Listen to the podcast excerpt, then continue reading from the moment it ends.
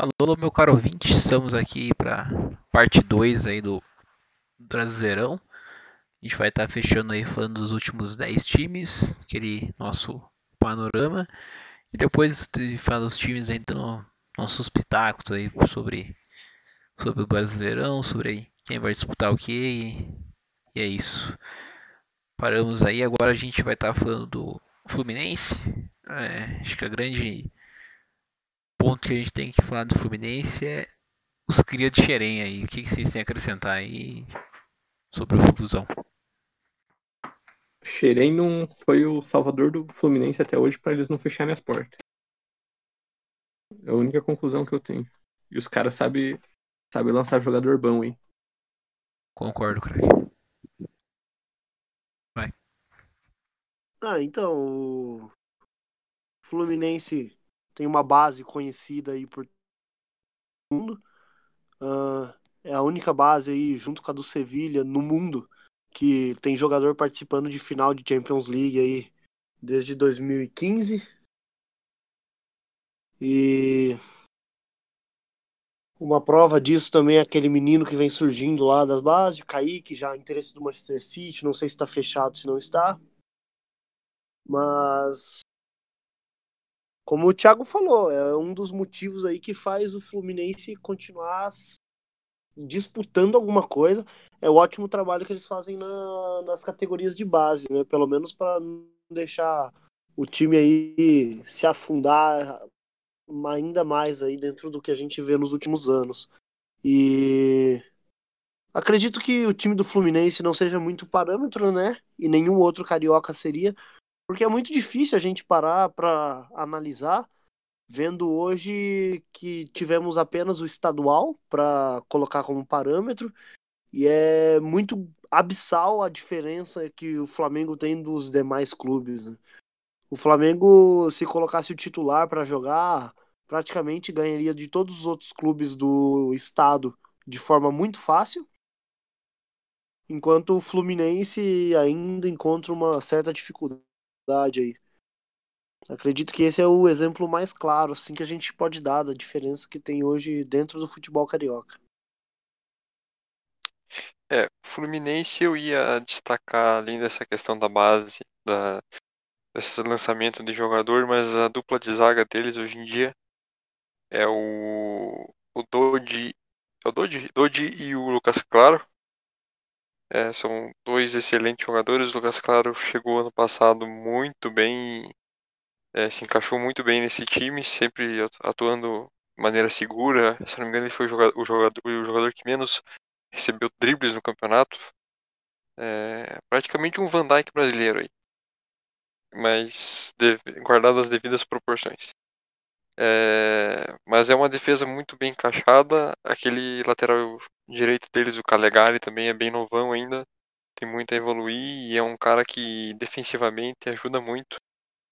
E é isso. O Fluminense é um dos, do, das grandes surpresas do ano passado e que tá, tá indo bem nessa Libertadores também.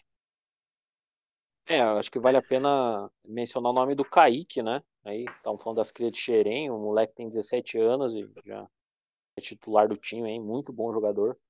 É, você tem alguns outros nomes, como o nome do Fred também, que Sim. vem cumprindo, de uma certa maneira, seu papel aí, mesmo já tendo aí seus 30 e sei lá quantos anos, 35, 6, sei lá quantos anos o Fred tá, mas ele é bem veterano já. E vai ser essa mistura aí, né, dos moleques de Xerém com alguns nomes mais veteranos, trouxe o Casares agora, o outro uruguaio, o Abel Hernandes, enfim. Time que vai tentar postar nessa mistura aí. Vem relativamente bem aí na, na Libertadores, se complicou um pouco agora, mas acho que tem tudo aí para passar para a próxima fase. E eu vou ser bem ousado, cara. Vou dizer que o time vai brigar por Libertadores aí, cara. Eu tenho muita esperança no Fluminense. Vem apresentando um futebol bem além das expectativas aí.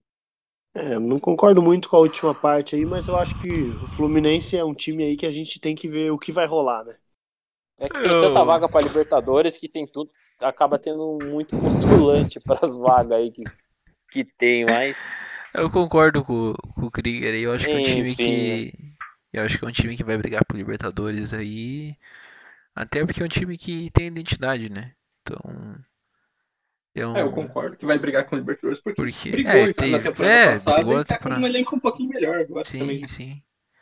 Tem, tem algumas peças aí que podem ser para as Olimpíadas e tal. Acho que o campeonato não deve parar de- na Olimpíada. O brasileiro não para, né? Não para, né? Na Olimpíada. Ou para? Se parar, vai ser jogo todo dia.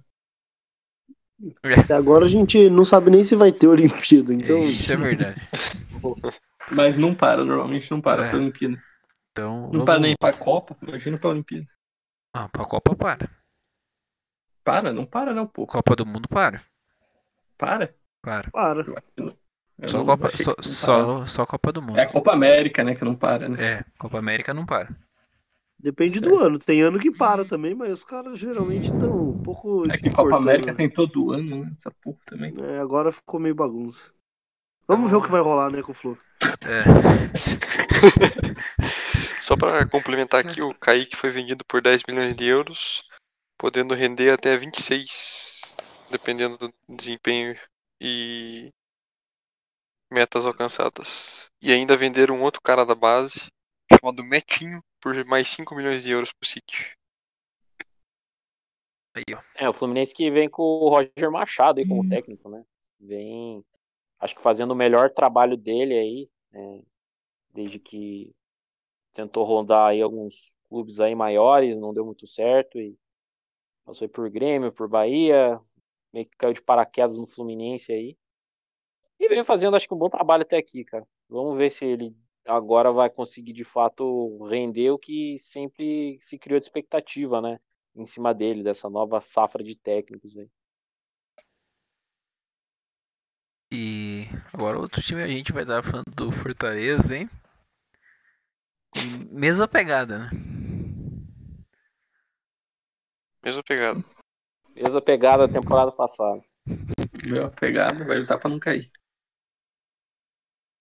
Mesma Agora- pegada, o Wellington Paulista brocando. Isso aí. E o Ceni vai voltar, hein? Pode anotar, torcedor. O Ceni, o Ceni cai no Flamengo no outro dia ele tá no Fortaleza. velho. o, o Ceni, ele tem, ele tem, um- eu tenho certeza absoluta que ele tem algum contrato com alguma empresa aérea que deixa na manga já uma passagenzinha pra Fortaleza. Ó, essa aqui é pra qualquer horário livre que tiver uma poltrona. Pá, o cara, ah, beleza, só chega, Rogerião. É, o Fortaleza que teve o técnico demitido aí, né? O Anderson Moreira, depois de ter um aproveitamento muito bom. É, isso foi, inclusive, bastante questionado aí. né, time que, muito por conta da eliminação na semifinal da Copa do Nordeste. É, e vai ser um time para brigar por meio de tabela. Como já falaram, mesma pegada do ano passado e, e é Sim. isso aí. O Wellington Não. Paulista salvando o time aí sempre que possível. Falam tão mal do cara, mas no final das contas, quem acaba salvando os times é ele. Vambora. Aí você que se contradiz, porque mesmo pegado no passado, ele lutar pra não cair. Não é meio de tabela, não. É isso, é verdade. É, A gente, a gente, a gente brinca aqui do, do Fortaleza dessa da mesma pegada do ano passado, mas é um time que quando tinha o Rogério e- até depois que ele saiu por um tempo, mostrava um, um determinado repertório, né? Não era um time pobre de ideias.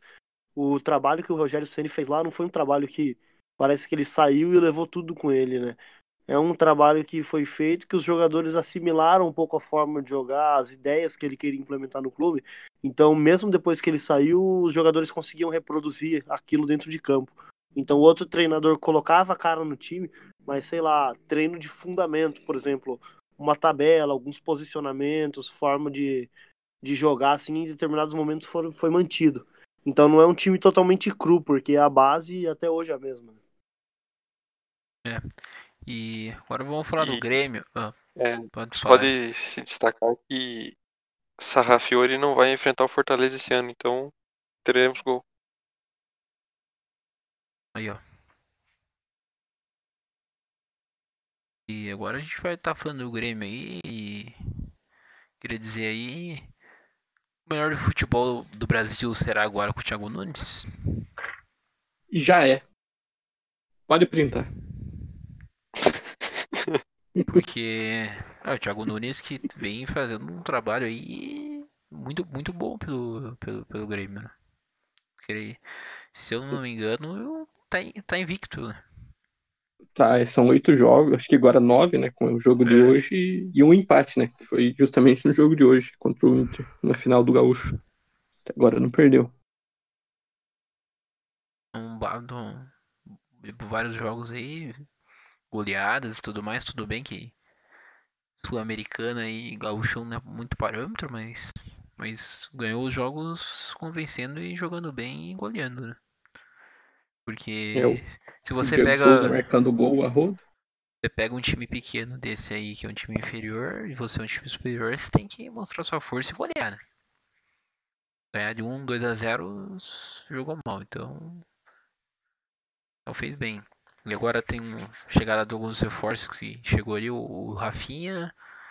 Última semana foi anunciado o Douglas Costa, então pro nosso nível de futebol pô, é um cara que vai fazer diferença aí, então.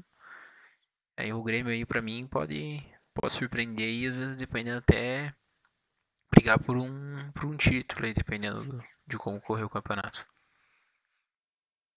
É a única coisa que talvez possa pesar pro Douglas Costa é a questão física, né? Mesmo que ele venha preparado da Europa, mas é um cara que se machuca muito, né? É. Eu vi um- uma tabela de comparativo das duas últimas temporadas dele. Era praticamente ele se lesionava, voltava de lesão, no- talvez no mesmo jogo ou no próximo se lesionava de novo, né? Não são lesões assim tão sérias, né? Que, que tirava ele de- por muito tempo de campo, mas são várias lesões, principalmente lesão muscular, né? Sim. E o Douglas Costa é um jogador incontestável, né? Não tem como falar que o cara é ruim, o cara se firmou em todos os times que passou na Europa. Mas agora é uma coisa que o Grêmio talvez possa ter feito uma grande loucura, né? Pagar um salário tão alto para um jogador que talvez não vai conseguir jogar tanto, né, pelo clube. Mas não sei, né? Muito, eu tô me baseando muito no, no- na questão física de- dele na parte da Europa, né? Aqui no Brasil a gente sabe que o nível é inferior. Talvez possa estar errado, né? Mas é um negócio a se pensar. É, parte do salário quem vai pagar vai ser a Juventus, né? Porque Essa jogador temporada, tá- né? É, não, sim. Que- é, di- digo nessa temporada, mas muito por conta disso, eu acho que foi um, um bom reforço sim do Grêmio, cara. Eu acho que pelo nível do nosso futebol, como falaram aí, ele tem grandes chances aí de, de vingar bem, cara. Eu gosto muito do Douglas Costa, um cara que sempre joga pra cima, tá ligado? Tipo, o cara, lembro no- nos Jogos da Copa do Mundo que ele entrou, isso muito na minha cabeça, que ele sempre entrava e entrava pra levar o time pra frente, entendeu? Sempre foi uma característica muito dele. Era aquele cara que incendeia o jogo, sabe? E acho que é uma característica que vai vir muito a calhar nesse time aí do Thiago Nunes. É, o Thiago Nunes já trabalhou com times assim, principalmente no Atlético Paranaense, quando você tinha. é, quando ele jogou com o Rony, né? O Rony é um jogador, sem guardadas as devidas proporções, jogador que tem essa característica parecida com o Douglas Costa. Jogador que vai muito para cima, que dá mais verticalidade pro time. Então, considerando isso, é, eu acho que é um grande reforço, cara. O Grêmio acertou em cheio nessa contratação. E é um cara que, pra mim, vai ser um dos grandes nomes aí desse, desse brasileirão. Tem tudo pra ser, né? Lógico, se questão física permitir, né? É isso que eu falei, né? Ele é um jogador excelente, né? Se, o- se ele conseguir jogar pelo menos 60, 70% dos jogos do Grêmio aí, eu acho que tem tudo para ser fazer muita diferença no, no time do Grêmio, né? Tomara que, que, que consiga, né? Porque vai uma, é um time que vem, é um time, é um jogador que vem agregar o nosso futebol. né? É, o Grêmio que vem passando o carro no Sul-Americana, né? Ganhando de todo mundo uma facilidade gigantesca. E pode ser um bom presságio do que vai vir aí pelo, pelo Brasileirão. né? E agora vamos falar do da putinha do Grêmio, é, o Internacional, né? Não sei quando foi a última vez que o Internacional conseguiu ganhar, um título, ganhar um clássico. Tá, praticamente só perde. Então, Internacional que temporada passada brigou pelo título, né, até a última rodada. O Abelão. Aí agora, pergunta que eu faço pra vocês é, sem o Abel, o Inter consegue ser campeão? Eu Ah, deixei mesma falar, pegada porra. que, mesma pegada que ano passado, que temporada passada. Mesma pegada temporada passada, posso. Ah, na base ficou, né? Saiu alguns aí, saiu. Mas chegou o moleque lá da. Que era do Inter lá, esqueci o nome. Tyson, não é? Ah, ah, para mim a questão é se o Ramires vai poder, vai conseguir fazer o que ele fez no Independiente em um elenco que não é superior no país. Pegando o Independiente, ele era um clube com no Equador é mais investimento, já é mais estabelecido, mas no, inter, mas no internacional ele não vai pegar um elenco superior aos clubes de, de São Paulo, por exemplo. É, acho que tem isso por aí, né? E vamos ver também se não acontece igual no passado, eles do Ramires começar ali ter um, bom desempenho e acabar indo pra Europa, né? Como aconteceu com o Kudê, né? Então, é o que tá, é, o que tá é, parecendo um... ser difícil, né? Porque até agora é. ele não convenceu ninguém, né? É. É mais fácil ele ser mandado embora do que ele ir direto pra Europa. Vai ter, o, Internacional... até o próprio Codê, antes do começar o Campeonato Brasileiro, ninguém falava que ele ia pra Europa. É. é querendo ou não, esses técnicos dessas ligas menores da América do Sul, eles enxergam o Brasil como uma vitrine para ir para a Europa mesmo. E querendo ou não, era o caso do Kudê meio que desde o início, assim, por mais que ele não externasse isso. Não sei se vai acontecer a mesma coisa com o Miguel Angel Ramírez. É, é como o Donis falou, grande tarefa dele vai conseguir se impor num time que não tem o melhor elenco, né? E até agora não, não convenceu. Um time que não vem apresentando um grande futebol. É, meio que confirmou a, a classificação no grupo da Libertadores até de uma maneira tranquila, mas vem decepcionando aí, último clássico contra o Grêmio, né? É um clube que vai começar o ano com um grande ponto de interrogação, ao contrário de outros brasileirões que a expectativa em cima do time era até mesmo de brigar pelo título e tudo mais. Né? Mas, querendo ou não, o trabalho do Miguel Angel Ramírez tem que ser um trabalho de, a longo prazo aí, também não adianta ficar cobrando resultados imediatos aí, né? Porque a gente sabe que muitas vezes demora para o trabalho dar uma engrenada.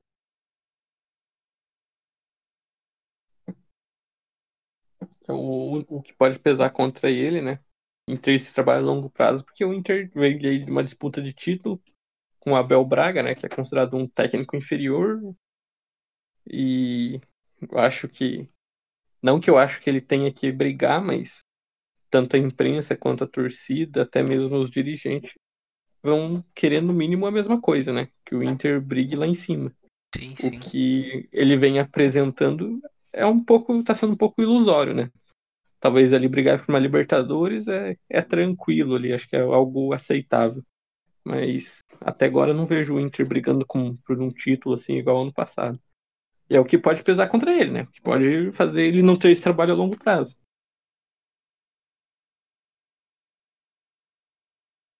E é, e agora um outro time a gente tá falando aí, outro time gaúcho, coincidentemente aí pela, pela ordem alfabética, os três gaúchos ficou na sequência, que é o Juventude, né?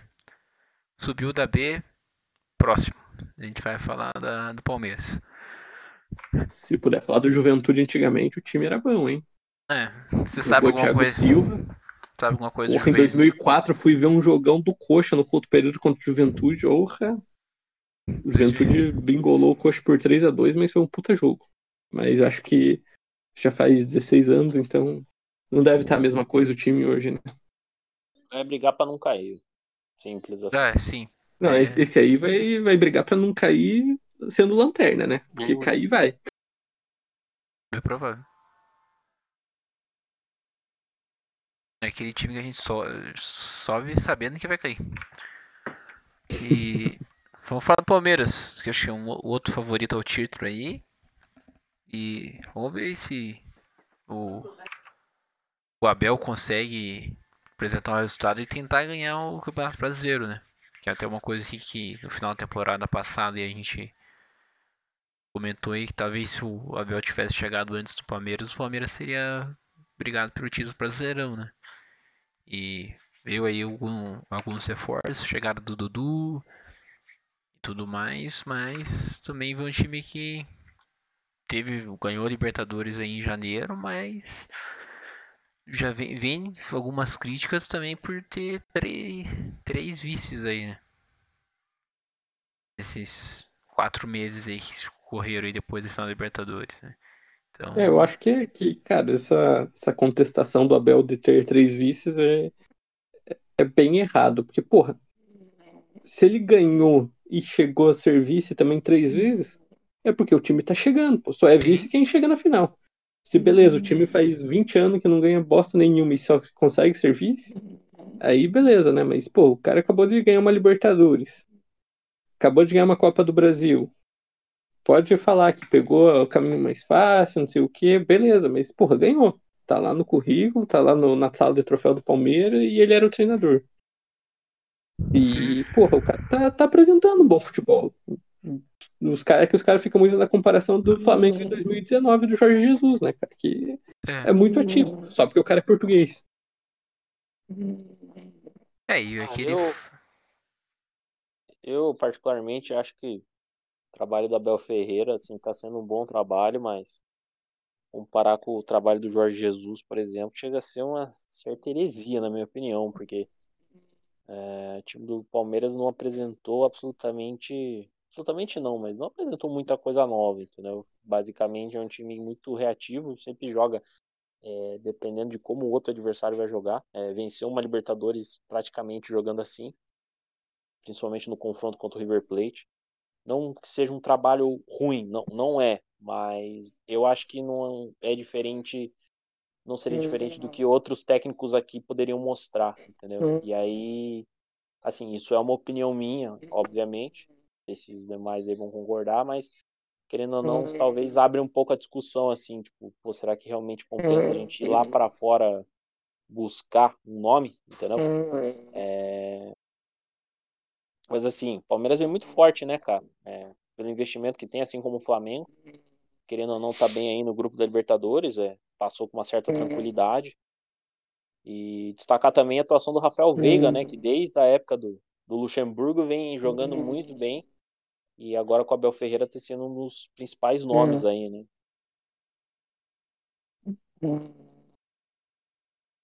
É isso aí. E agora chegou a volta do Dudu né, pro time, né? Então, É um bom reforço, hein? é um Tipo, Um ótimo reforço, Só um ganha. ótimo reforço. Mas, porra, se pegar. Eu, eu, vou me basear nos dois jogos agora da final do Paulista, né? Palmeiras jogou um jogo e meio muito melhor que o São Paulo, cara. Se for se basear. Claro, não conseguiu marcar gol, tudo, mas o time pressionou muito bem. O São Paulo conseguiu segurar ali e marcou. Depois que arranjou o primeiro gol ali com, com o Luan, o Palmeiras se perdeu. Mas antes disso, cara, o Palmeiras estava disparado bem melhor. E muito dessa forma que o Krieger falou, sendo um time muito reativo, muito com a ligação direta com o Rony. Mas, pô, é, é aquilo. O Abel é, é muito melhor, não teria técnico interno do mercado interno que apresentaria o mesmo futebol? Eu acho que teria. Contestar ele é certo? Eu acho que não, cara. Mesma coisa do, do Rogério Ceni, sabe? Os caras esperam muito, assim, de um cara que tá entregando, mas não sei mais o que, que a torcida quer, que ganhe É. uma Champions League, não sei É, lá o que, que eu tá acho esperando. isso né? eu acho que passa muito pela questão do, do que o Jesus conseguiu fazer com o Flamengo em 2019, né?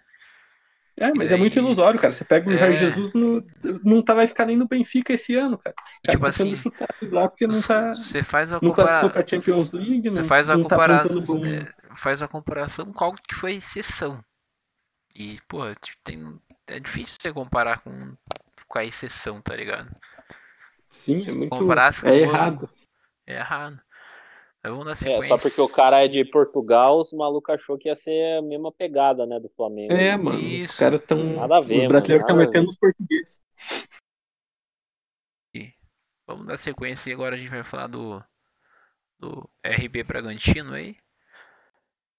Eu acho que tem muito que falar de, de questão de, de reforços e tal. Mas é um time que manteve a base do ano passado e é um time muito jovem, né? Quando a gente pega a média de idade do time, é um time muito jovem. é, com bons talentos ali, principalmente ali exposto na, na cara do Claudinho, né? Então, ao meu ver, aí é um time que, que pode surpreender no campeonato. É, sequência do trabalho do, do Barbieri. E teve ali uma das melhores campanhas no segundo turno do, do último Brasileirão. Então, agora aí com, com mais tempo aí e tal, essa sequência do trabalho, acho que é um time que pode surpreender. Acredito que não para brigar pelo um título. É, por, até por uma questão de elenco.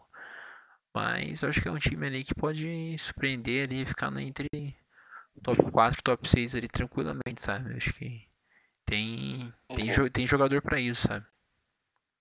Um time Sim. muito jovem e que ventila essa possibilidade de trazer o Paulinho. O Paulinho tá com problemas de retornar para a China. Ele jogou no Bragantino, de jogar no Corinthians e uma das possibilidades é como ele tá se condicionando, é, fazendo tratamento físico aqui no- nas estruturas do Bragantino, o clube está negociando em, em em um empréstimo dele aí até o final da temporada. Sim, É, o- e Red daí acho Bra- que. Essa, Fale, fale, Giovanni. essa, do, essa do, do Paulinho aí, acho que é um. É um, é um reforço de peso aí, né? Principalmente pro, pro, futebol brasileiro aí. É um cara que, que tem qualidade, né? Então. pode- Faz diferença, né? É, o, o Red Bull Bragantino, mais uma dessas franquias da Red Bull, né, que vem com muita injeção de dinheiro. E confesso que ano passado eu esperava que o time até fosse render mais, assim, principalmente no primeiro turno. O segundo turno do Red Bull Bragantino foi muito bom. Acho que o time se acertou. Mas o primeiro realmente foi bem de altos e baixos e o time conseguiu ali se classificar para o Sul-Americano. Acho que tá bom, assim, né, para primeira temporada do time depois de tantos anos. Acho que o time já participou do Brasileirão, né, em outras oportunidades, mas acho que bem lá atrás. É, Na Sul-Americana tá na segunda posição, ali brigando para conquistar a vaga. Então, assim, um time que tá, digamos assim, passando de ano, né? Digamos assim, na, na atual temporada, para um time relativamente novo, né? Com esse novo nome, com essa nova estrutura, tudo mais. Destaque aí É, pro Claudinho, né? Que foi eleito o craque do Brasileirão de 2020, né? Do Red Bull Bragantino. E e vai apostar nele, né? Para ir para ser o cara para comandar o, o, time. E acho É, que eu- vai brigar por meio da tabela ali, cara. Que são G6, mas ainda acho que é mais um ano de, de consolidação ainda do Red Bull Bragantino. É, o Bragantino vem com a marca da Red Bull mesmo, né? De ter, ter jogadores jovens, tem um investimento em dinheiro muito alto, mas você vê um time que não faz loucuras, não faz contratações muito grandes, assim, de, com nomes de peso, né? Talvez aí com esse empréstimo do Paulinho, mas é muito porque convém a situação, né? Ele tá, ele tá treinando no Red Bull. E eu vi também que, que, se for, for concretizado esse empréstimo, ele pode voltar para a China assim que for liberado ele, ele entrar no país, né? Então, talvez não duraria nem até o final do ano o contrato. É mais para porque a, a situação ali convém fazer essa oferta, mas é um time é aquilo, é um time jovem, é um time que dificilmente vai ser um time consolidado assim de, de disputar títulos e pelo menos a curto prazo, né? Porque é isso, cara. Ver o Claudinho aí, um jogador que está se destacando, o time já provavelmente vai vender aí até nessa, nessa janela que vai abrir, que vai começar lá na Europa. E vai ser assim, vai ser um time de, de revelações, um time de que sempre vai buscar jovens. E tanto que buscou no, o Elinha no São Paulo, o Natan no Flamengo, que é um bom zagueiro. E acho que é um time que, se, se conseguir aí, dependendo do decorrer do campeonato, pode talvez cavar uma vaga na, numa pré-Libertadores. Se não, vai para a Sul-Americana e meio de tabela mesmo.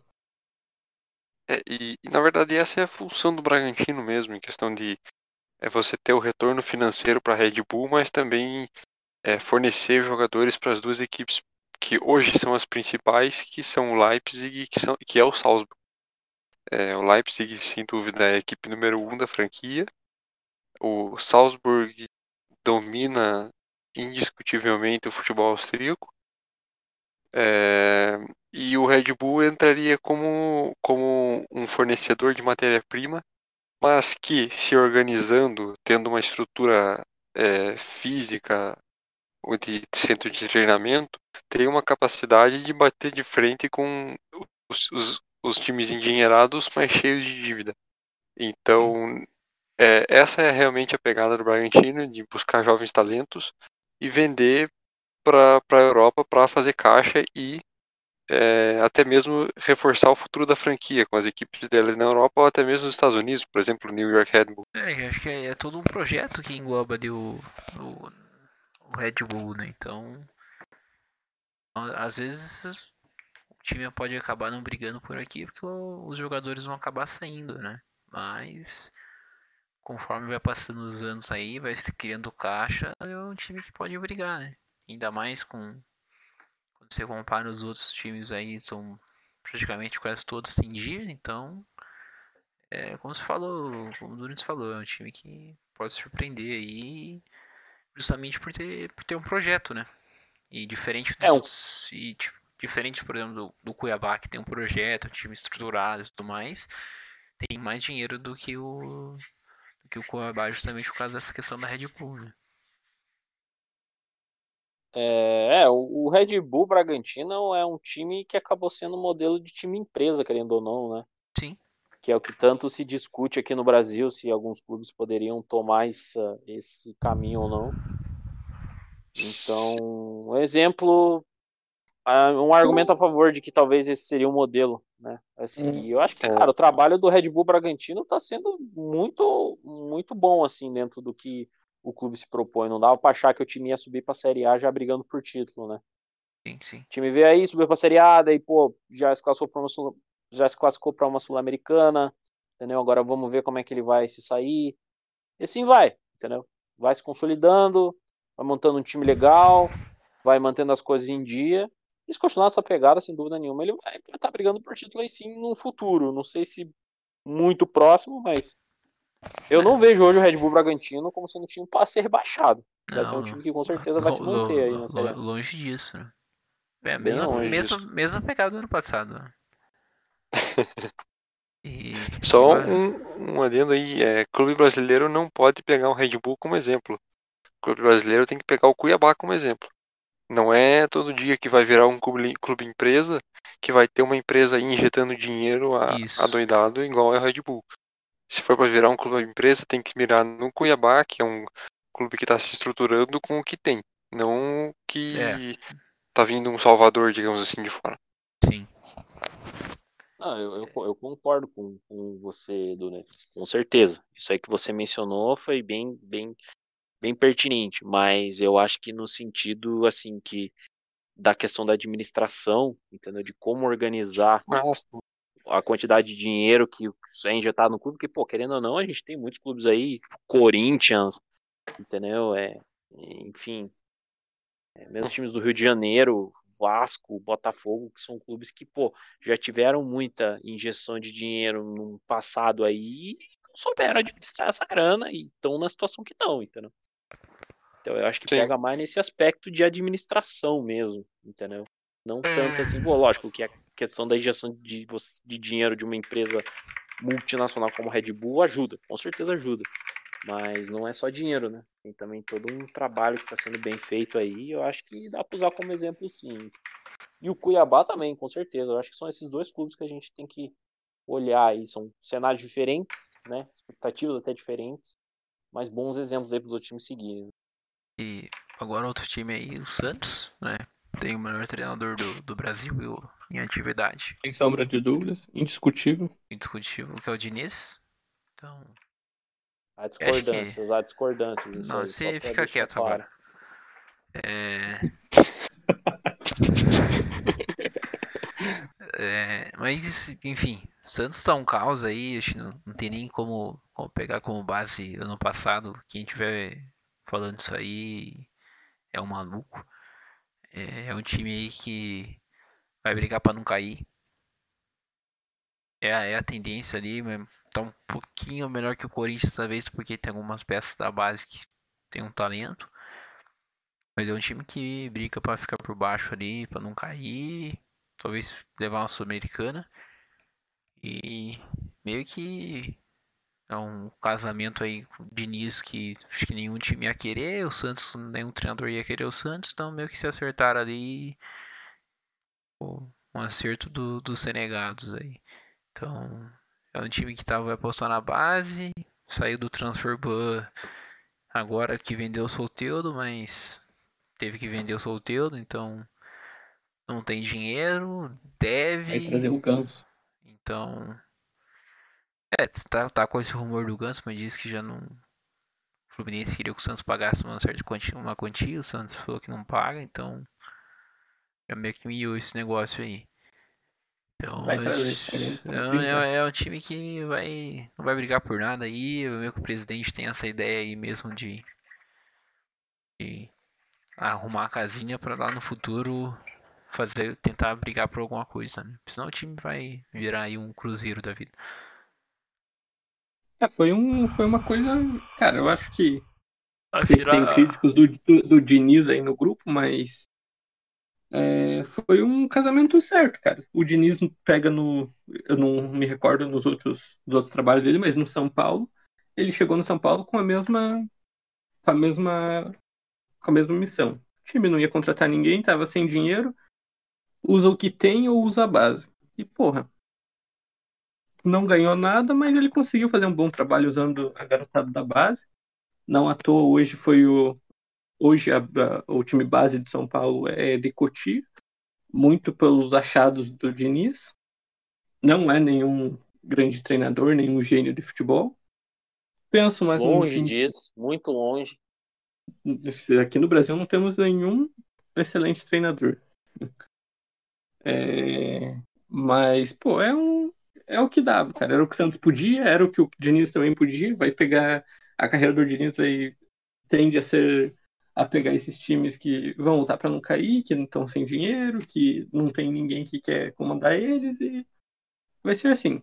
Eu, se der certo, o Santos briga por uma pré-Libertadores, briga ali do, do meio para frente da tabela, mas a missão do Santos é bem provável lutar para não cair, né? Principalmente não ser rebaixado.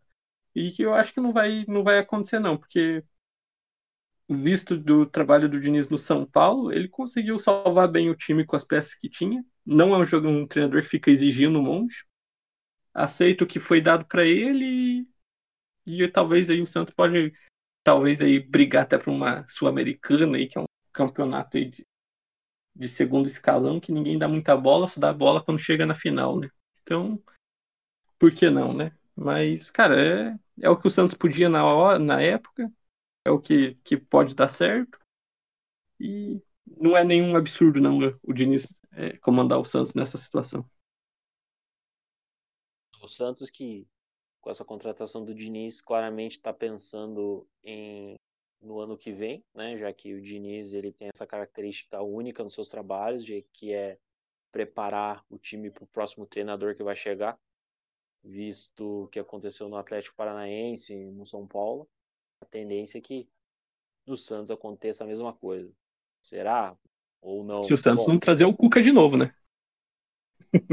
É capaz de acontecer a mesma coisa se trouxer o Cuca de novo, não digo nada. É, mas é isso, cara. O, o Diniz não é nenhum excelente treinador, é um bom treinador que vai pegar time que tem dinheiro, que, não, que é um treinador que tem um custo bem baixo, não fica exigindo um monte de peças. Tanto que no São Paulo, em um ano e meio, ele trouxe um jogador que, que foi, foi, foi pedido dele, foi um jogador de troca, né? Não teve dinheiro envolvido. Pelo contrário, o São Paulo economizou porque o salário do Luciano é, era mais barato, né? Então, cara, é, é uma contratação ju- justíssima e tem tudo pra dar errado, mas pode dar certo. É, o, É, time isso. do Santos que, que acho que a gente tem que mencionar a questão do Soteudo, né? Que acabou indo embora do time. Provavelmente o principal nome aí, temporada passada, junto com o Marinho, foram os dois, as duas grandes figuras aí que levaram o Santos na- pra final da Libertadores. É, é um time que perdeu não só o Solteudo, né? Mas também saiu. Saiu o Pituca, saiu o Veríssimo, né? Então. O Marinho deu uma caída também. O né? Marinho deu uma caída de rendimento, começou a ter lesão, então. Grandes pilares do time ali saíram e tão, não estão bem também. É, só que a, di- a grande diferença é que agora o Santos pode contratar, né? A punição da FIFA ela É. acabou. E, e vai contratar o Ganso, né? Olha quem o Santos não É. mete. A primeira contratação. Ganso e Diniz, que casamento maravilhoso que vai ser. Um finge que joga, o outro finge que treina. Mas, enfim. É, treina já, É. não, já não tinha cucuca, então não faz diferença. Mas acho que o Santos vai ainda apostar muito na base, né? É, Vai- o ti- time inteiro é da base, praticamente. É, é, Santos que provavelmente tem uma das melhores categorias de base do mundo aí, em termos de revelar jogador, historicamente sempre foi assim. E agora não tá sendo diferente. Acho que o time vai tem, pô, tem moleque lá de 16, 17 anos que nasceu em 2004, entendeu? Os caras não viram nem o Adriano fazer aquele gol contra a Argentina na final da Copa América. Então aí tendo que levar o time nas costas, né? Não sei, eu vou colocar uma interrogação bem grande no Santos, assim como coloquei no Internacional. Eu não sei o que esperar do Santos, cara. E acho que é a, a- acho que é a conclusão mais honesta que eu posso ter nesse momento. É um Sabe por que- você tem essa, essa interrogação? Porque você acha que o Diniz vai dar certo ainda, Krieger. Você só não quer admitir. Eu acho que é um conjunto de fatores, e o Diniz é um deles, mas tem essa punição da FIFA que acabou, mas é um time ainda que depende muito da base. Eu não sei, cara, o que esperar do Santos realmente. Vamos ver. Vai passar para as oitavas da Libertadores agora? Acho que isso complicou bastante, né? Não. Mas. Eu acho que não é nem meta do time, né? É, eu acho que a, a situação Ah, realmente agora é a Tura ou Suda. bastante complicada. Eu não sei como é que tá a situação do Santos, mas ele vai vai enfrentar o, Ah, Do depende da Barcelona, né? o. Barcelona agora, né? É, depende da combinação deles, tá? Não vai nem ganhar do Barcelona, vai ser uns 4x0 pro Barça, fora os ameaços. É isso, cara. Eu acho que é um time que é uma incógnita também, assim como o Internacional. Tem tudo pra cair. Pode surpreender, né? Pode surpreender, cara. Eu prefiro apostar mais nessa aí do que. E vai, que com o cair. Diniz vai. É, pode Com o surpreender. Diniz vai a- surpreender. A, surpresa pode ser negativo ou positiva, né? Pode ser o time lá com 8 jogos, tá com 7 É, a surpresa é o time na lanterna rebaixado com 50 rodadas, tá ligado? Isso que vai ser surpresa. É uma surpresa. Negativa, mas se Os acontecer. indícios. Os indícios do dinizismo dizem o contrário. O Dois histórico jogos. do dinizismo diz ao time. contrário. Vamos passar pro próximo time que eu já tô ficando Vamos, vamos pro esporte aí. Alguma coisa falar do esporte? furar, né? O esporte vai ser rebaixado porque é um time ruim demais. Isso, base do ano É o passado. que eu tenho pra falar. E candidato a brigar pra, pra não cair. Pô, Você não pulou São Paulo aí, caralho? Não, São tá Paulo ordem é alfabética. Agora é o São Paulo. Tem o tio no São Paulo, então ele, ele cai lá pro final da, Isso. Ah, da tá, ordem alfabética. beleza. É, Se fosse São Pablo, aí Justo, justo. Ah, eu não sabia aí, ó, coisa de português. Por que, que o São Paulo veio depois de esporte? É por causa do tio. Sou um grande não professor sabia. de português. Deu pra ver que você não entende português, Giovanni.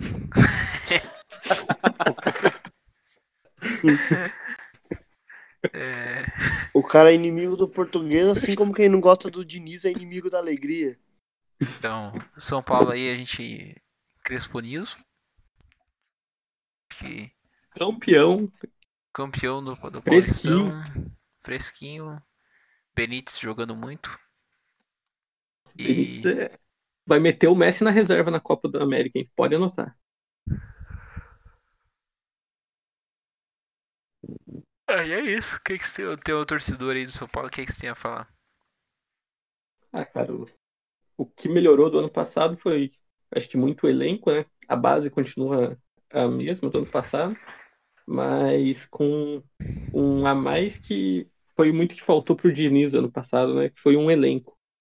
Chegou uma hora que faltou perna pro time e não tinha outras peças para repor. É isso. É, E- veio alguns reforços, né? Miranda, o próprio Benítez. É, um, acho que a peça mais principal ali é o, é o Benítez, que era um jogador que não tinha essa característica, um armador ali, um, um camisa 10 ali mesmo, que, que faz essa armação de jogada ali no meio campo. São Paulo não tinha isso. Era muito que talvez faltasse pro time do ano passado, que ficava muito no toquinho de bola e não tinha profundidade, né? E o Benítez busca bastante a profundidade. E, cara, até agora as contratações foi, foi, foram todas positivas, salvo o William, que eu não conheço, não conhecia o futebol dele, e até agora, talvez por falta de ritmo de jogo, não apresentou nada que agregue ao time. Mas vamos ver no decorrer da temporada, né? O Crespo é um treinador que veio para dar um, uma outra cara pro time. Veio para assumir um trabalho do Diniz e fazer o que todo mundo espera no pós-Diniz, ser campeão. E cara, ele vem com umas ideias bem bacanas aí para quem acompanha de perto o time sabe que o cara veio e por exemplo, uma, uma coisa que, que chamou bastante atenção, ele toda todo todo dia de jogo pela manhã ele faz um trabalho com o time em campo um trabalho claro menos pegado ali né um treinamento mais mais de leve mas ele faz esse trabalho. É uma coisa que já faz os jogadores se mexerem mais né se ficarem mais espertos ver que não é não é palhaçado o negócio ali. A própria diretoria vem com com outro tipo de pensamento também. Vem tanto que as contratações São Paulo fez bastante contratações, mas por incrível que pareça gastou muito pouco, que a maioria foi por empréstimo, foi por com jogadores que estavam sem contrato, tipo o Miranda, o, o Éder, o William veio por sem veio sem contrato, o Benítez veio emprestado, né? Tem, eles vão pelo jeito vão, vão fazer vão, vão comprar ele, mas até agora não teve custo nenhum, exceto salários, né? Mas, cara, eu tenho, tá, tá tendo um planejamento, coisas que não tinha na, nas temporadas passadas com gestão Leco. Tá tendo um bom trabalho de treinador também, coisa que vinha faltando nos últimos anos, que o São Paulo vinha fazendo várias apostas e nenhuma dava certo. E agora, além de tudo, tem um, um elenco bom, né, cara? Vem, tem, tem uma boa base aí que já vem de uns dois, três, duas, três temporadas e que vem se reforçando é talvez em um time que comece a aspirar como candidato ao título brasileiro, mas vamos ver, né? Não quero empolgar porque foi só um paulista que, que ganhou, mas já já tem mostrando um, um futebol bem bacana. Até mesmo quando quando o Crespo coloca um time misto, um time reserva, ele sempre tenta manter a, o mesmo estilo de jogo. Claro que perde um pouco em, em técnica, mas a tática ali ele sempre tenta manter e é uma coisa bacana também, que ele não, não fica inventando um monte de coisa diferente, tentando coisa diferente, e ele fica sempre reforçando os jogadores que o estilo de jogo é aquele e ele não vai mudar tão fácil, né? Mas não sendo um cabeça dura como o Diniz foi, mas tentando reforçar ali o, o estilo que ele joga, né? Eu não sou um não, não acompanho todos os jogos do São Paulo, né? sou torcedor do time, mas é, um, é uma equipe que vem me despertando muita curiosidade para acompanhar os jogos por esse trabalho que o Crespo vem fazendo aí. Eu sou um fã do Crespo desde a época que ele jogava. É, ele era um atacante que pô, eu gostava demais de ver jogar. Ele era daquela época do Tchevchenko, do Henry, do Ronaldo e de tantos outros grandes craques ali, na, ali na frente, né? É, e o Crespo foi um desses nomes. E dá para ver que é um cara que chegou no São Paulo com uma humildade muito grande, né? É um cara que pô, já se dispôs a aprender português, né? E pode parecer besteira, mas eu acho que se você vai trabalhar num, num, num outro lugar, num outro país, é um, é, pega bem você querer aprender o, o, idioma do lugar que você tá, né? Tem muito treinador que tem muita resistência com isso, e eu particularmente, particularmente acho que passa uma imagem muito boa, principalmente com os jogadores ali dentro do elenco, né? E assim, cara, o trabalho do Crespo, pra, a impressão que me passa é que ele não tá procurando inventar muita moda, assim, no sentido de querer é, implementar ideias muito mirabolantes. Ele pô, jogou Daniel Alves na direita, tá aproveitando o Benítez ali dentro das capacidades, dentro do que ele pode apresentar, né? Não só um, um meio-campo de que tem uma criatividade, tem aquela característica de conseguir criar um, uma jogada diferenciada, mas ele ocupa muito bem os espaços dentro de campo também. Jogador muito empenhado taticamente, né? É... Tem o retorno do Luciano também, que foi inacreditável que esse cara joga com a camisa do São Paulo, uma coisa realmente fora de série. E assim, cara, hoje para mim o São Paulo joga o melhor futebol do Brasil, cara. Entendeu? Não que isso deva servir de parâmetro pra gente apostar em se ah, vai ser campeão brasileiro, Libertadores, não sei o que e tal. Pode ser como pode não ser, cara. Mas É, é um trabalho que, cara, eu acho que para todo torcedor de São Paulo ficar muito animado, cara, porque dá para ver que o Crespo é um cara que não tá aí para brincar, sabe? É um cara que é, tá aí para fazer um, um trabalho sério e diferente de outros, talvez, que até enxerguem clubes brasileiros como vitrines, eu acho que a impressão que me passa é que o Crespo quer fazer um, consolidar um trabalho e entrar na, na história do time aí mesmo, sabe? E É, se vai coisa que ele- só o tempo dirá, né? É uma coisa que, que ele vem fazendo muito é, é respeitar, né? Respeitar o time, respeitar o país mesmo. Essa de aprender português é uma das coisas, mas hoje mesmo ali na entrega do troféu, ele estava olhando pro troféu, olhando pra medalha, assim como uma criança olha para um brinquedo, sabe? Eu achei até engraçado, porque acho que a gente comentou aqui na nossa conversa que o- os jogadores mais experientes do São Paulo não comemoraram o título. Eles estavam ali tirando fotos, alegres, mas não estavam naquela comemoração. E ele estava comemorando, porque ele não. Dava para ver que ele não está se importando pelo tamanho que o título tem. Ele quer, ele quer ganhar, sabe? E quando ele tá, no, tá em jogo, ele foi, eu vejo muitas críticas em cima dele. Muitas não, né? Mas algumas críticas em cima de que às vezes o São Paulo tá ganhando de 3 a 0 tá com o jogo ganho ali e ele não abre mão de jogar com três zagueiros, sabe? Mas é uma coisa que ele. É o estilo de jogo dele. Ele não quer ficar tirando o zagueiro e colocando um monte de atacante igual acontecia com o Diniz. Não quer também tirar um monte de atacante e, e colocar tudo zagueiro para fechar o time. Ele sempre. É basicamente São Paulo joga com o mesmo estilo de jogo do início ao fim do, do jogo. Dando certo, dando errado, tá ali, tá com o mesmo esquema. Não é um esquema assim super diferente do que, que, que se existe. Ele tá fazendo arroz com feijão, só que tá fazendo um arroz com feijão muito bem, né, cara? Uma coisa que nenhum treinador tava conseguindo fazer com o São Paulo ultimamente, né? É, inclusive nas entrevistas do Crespo, né, você vê que ele parece que ele dá umas respostas muito secas assim, né, mas é, passando a impressão que talvez seja mal educado e tudo mais, mas a real é que o cara não sabe português direito ainda, tá ligado? O que ele responde em português é o que ele conseguiu aprender ali, sabe? É bem isso mesmo. Eu vi, ele deu uma entrevista falando sobre isso, que às vezes eu acho que ele é mal educado, mas não, é que ele, ele sempre, ele não quer responder em, em espanhol ou, que, ou italiano, que ele sabe muito bem. Ele quer responder sempre em português.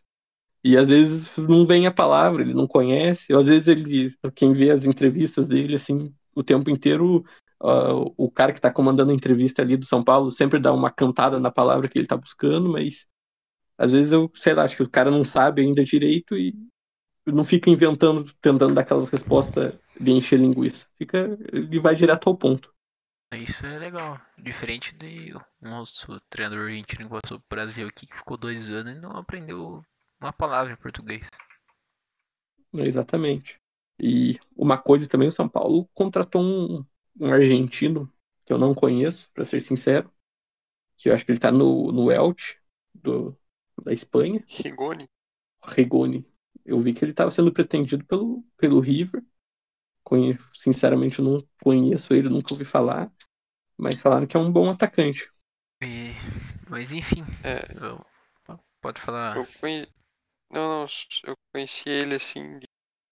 Que eu acho que ele tava emprestado do Zenit e tal, mas ele não, não se firmou. Ele jogou na Atalanta, jogou acho que no Elche.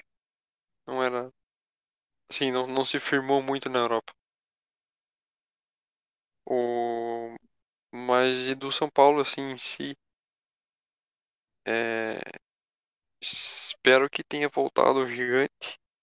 É, eu comecei a acompanhar assim o, o futebol em 2005, 2006, que eu, que eu consegui entender o que, que era o futebol. É, e era bem a época do São Paulo Internacional. Então é legal de ver o São Paulo de volta nessa, nessa campanha. E, e espero que o patrocínio da LG continue. Se for trazer Essa- títulos, eu espero que continue mesmo. Essa camisa ficou animal, hein, cara? Eu vou te falar, mano, deu até vontade de comprar, velho. Essa aí ficou, hein? Já vou comprar daquele grupo que você tem lá dos, dos chinês lá que vende criancinha.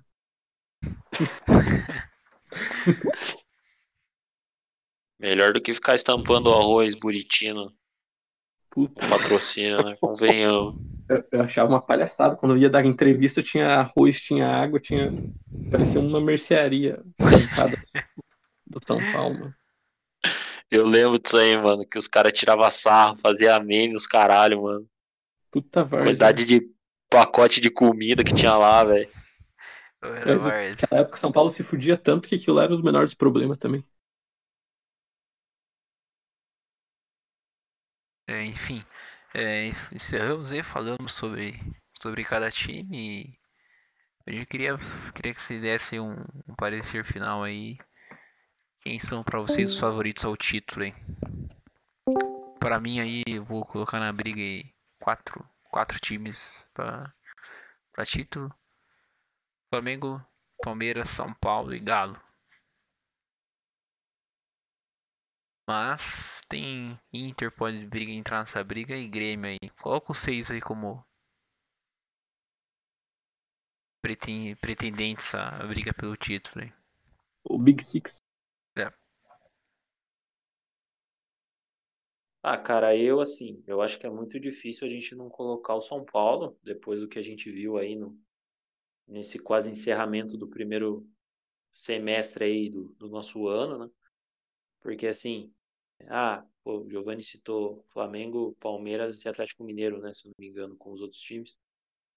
A gente tem um Atlético Mineiro que ainda tá tentando encontrar uma cara, contratou o Cuca agora, está sendo meio que contestado dentro do próprio elenco é, por alguns jogadores, né? Visto que o Hulk veio aí publicamente falar e tudo mais. É.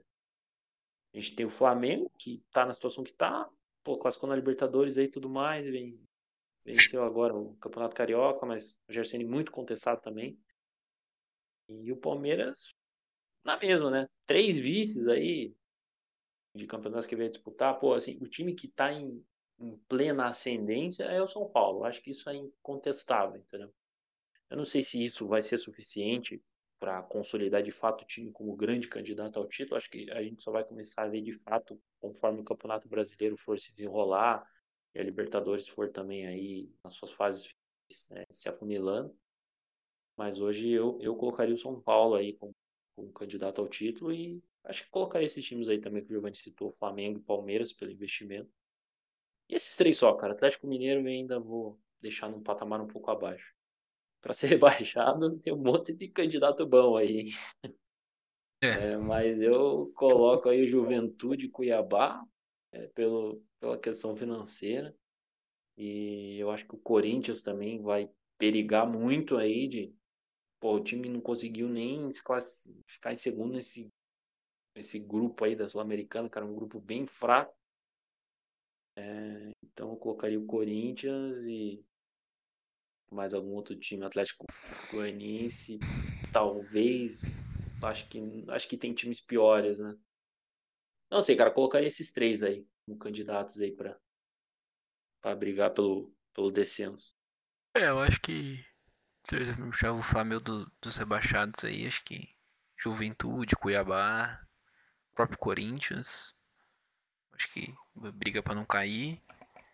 Além também ali, acho que o próprio Fortaleza, é, esses times menores aí, mas acho que num, num geral, uma análise geral aí, você tem esses seis, oito times ali na frente que a gente falou ali que mais estruturados aí, Palmeiras, São Paulo, Bragantino, Flamengo, Fluminense, Inter, Grêmio e Atlético Mineiro. Acho que esses- oito times estão um pouco mais bem estruturados ali, que vão ser times que se vão, vão brigar para Libertadores, do título. E o resto tá tudo no embrulho ali, então desses outros 12 times aí que, que restou aí, esses 12 podem cair, sabe?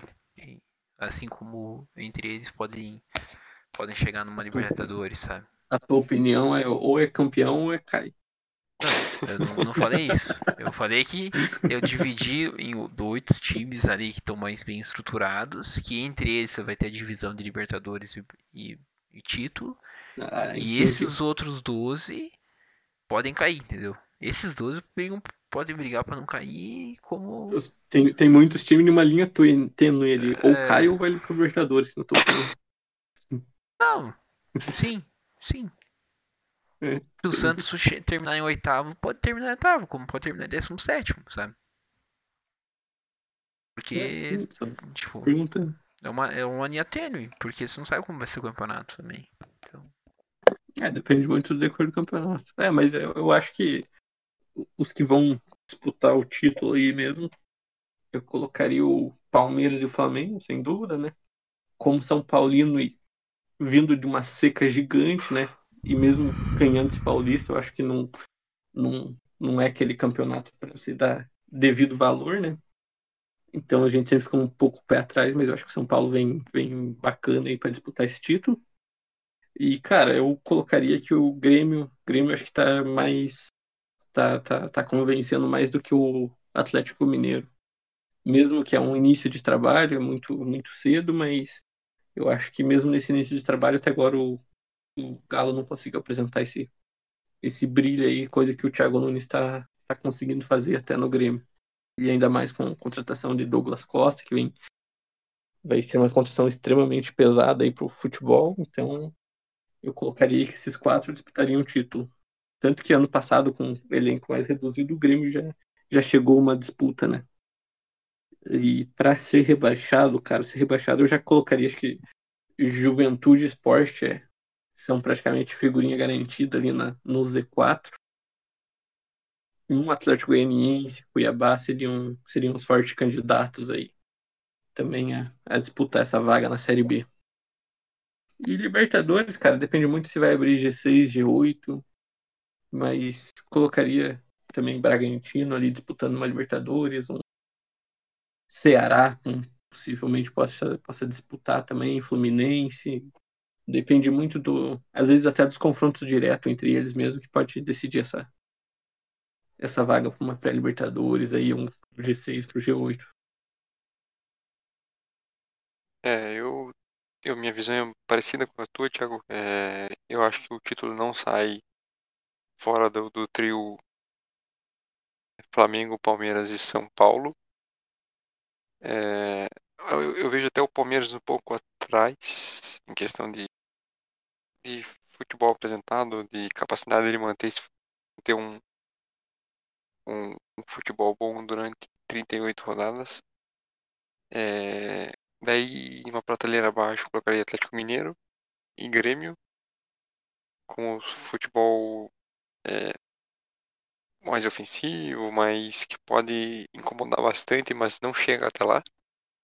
E para não brigar, eu colocaria como certeza o Juventude, porque não não tem um elenco, não tem um técnico, não tem estrutura, não tem, não tem, tá na Série A, mas não tem nada de Série A, sabe? Então não sei se não, para mim é praticamente uma certeza.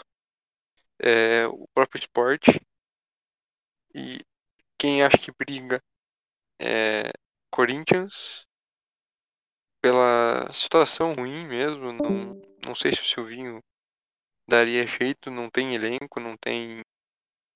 Tem toda a questão da torcida, mas a gente não sabe se vai ter a torcida nos estádios. É, O Cuiabá, por estar chegando agora, é um time pequeno ainda, não tem.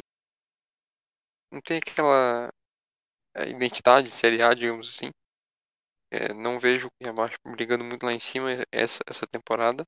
O Bahia ganhou a Copa do Nordeste, mas não sei se chegaria mais pra frente. É meio desconfiança ainda. E a Chape também, porque não tem uma, um elenco e nem um- uma capacidade ainda de ser Série A, na, na minha, na minha vista, no meu ponto de vista.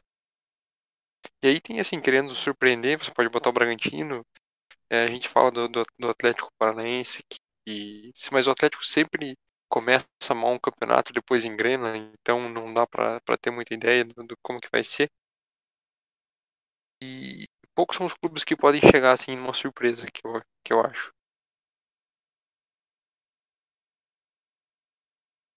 Na minha opinião, você o mais direto possível, né? Ah, candidatos a título: Flamengo, Palmeiras e Grêmio. O Grêmio eu coloco aí porque é praticamente o único clube que vai ter só duas competições daqui para frente, né? Campeonato Brasileiro e Copa do Brasil, porque a Sul-Americana dá para meter os reservas que ainda vai classificando até pelo menos as semifinais. Então o Grêmio pode ficar tranquilo em relação a isso. E tá construindo um elenco aí que venha a ser competitivo. Também tem o fato de que colocaram um treinador agora no momento que vai valorizar mais a questão dos pontos corridos, que também é um desejo de mudança do Grêmio de cultura. Cair. Chape, infelizmente, muito infelizmente. Cuiabá, também muito infelizmente. Uh... Nossa senhora, é muito time equilibrado nas, na parte ruim do campeonato. Senhor Jesus. É, é, é um nível absurdo de, de, de, quantidade de time ruim. Ah, enfim, tem muito time aí, mas uma coisa que a gente comentou pouco, né? Mas ainda estamos em pandemia, né? Então pode ser que um time lá de cima da tabela vá perder pro time lá de baixo porque teve que jogar um jogo lá com o Sub-23. É, a gente ainda tem o risco de acontecer esse tipo de coisa, né? Então, por ser um ano atípico ainda, eu acho que qualquer previsão que, que a gente faça aqui é baseado no que a gente tem dos, dos elencos profissionais e tudo. Mas a gente sabe que não é, não é só isso, né? O ambiente que os clubes vão estar envolvidos, se todo mundo vai estar se protegendo. A gente viu todo todo que o entorno do Atlético Mineiro ano passado prejudicava o desempenho deles em campo. Então, ah, não consigo nem colocar quatro times aí para cair. É isso aí mesmo. É isso aí, então. É, é isso que o Pasquale falou sobre, sobre jogar com um time sub-23 e essas, essas coisas. Eu acho que é uma coisa que vai acontecer muito. Durante os times que estão disputando Libertadores, né? Que, cara, você vê agora, a gente está entrando no mês de julho. O Brasileirão vai começar a Libertadores, o mata-mata vai começar de fato só em julho, né? E tem a Copa do Brasil que começou já, mas as fases que realmente interessam, né, vai começar acho que agora em junho, né? Então, cara, vai ter cinco, seis meses para finalizar três longos campeonatos, né? Então, isso daí pode pesar muita coisa nessas, nesses resultados, né? De quem cai, de quem ganha, de quem vai para Libertadores e tudo mais, né? Fora que também tem aquela questão do, do que a gente já vê e já viu nos estados, dos estaduais, que é treinador poupando o jogador por causa do desgaste. Pô, você tá jogando de dois em dois dias, viagem, vai acumulando, cara. Chega um momento que o jogador tá morrendo também. Não é porque a profissão dele é jogar bola que não tem desgaste. Pô, o cara é, é ciência. O cara tem um tempo de jogar, fazer o exercício, porque é um exercício físico, obviamente, né? Mas tem um tempo de recuperação muscular, tem um tempo de descanso, tem um tempo de academia depois.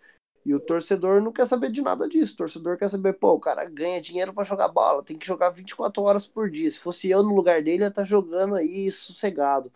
Pô, por isso que você não é profissional, velho. Porque você ia jogar igual um retardado e ia se machucar em um dia de trabalho. Então é, tem que. A tendência é que essa temporada seja jogo terça e quarto, né? Os times que forem chegando nas fases finais de todas as competições aí é.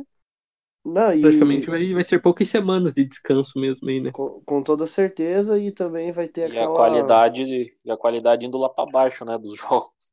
É. E também vai ter aquilo das rodadas totalmente desvinculadas, né? Vão. Ah, o time essa semana pega folga da Libertadores porque deu WO lá no outro time. Ah, já puxa umas datas do Brasileirão lá de trás já. Então. É bem isso. Então, o, sur, surgiu a oportunidadezinha de colocar jogo, vão estar tá colocando, cara. Então, os times vão estar tá jogando assim uma quantidade de partidas absurda. É, então é isso aí. Encerramos aí nossa prévia do Brasileirão aí, falando um pouco sobre cada time, os, os palpites aí. E é isso. Muito obrigado a todos. Valeu. Valeu. Valeu. Valeu.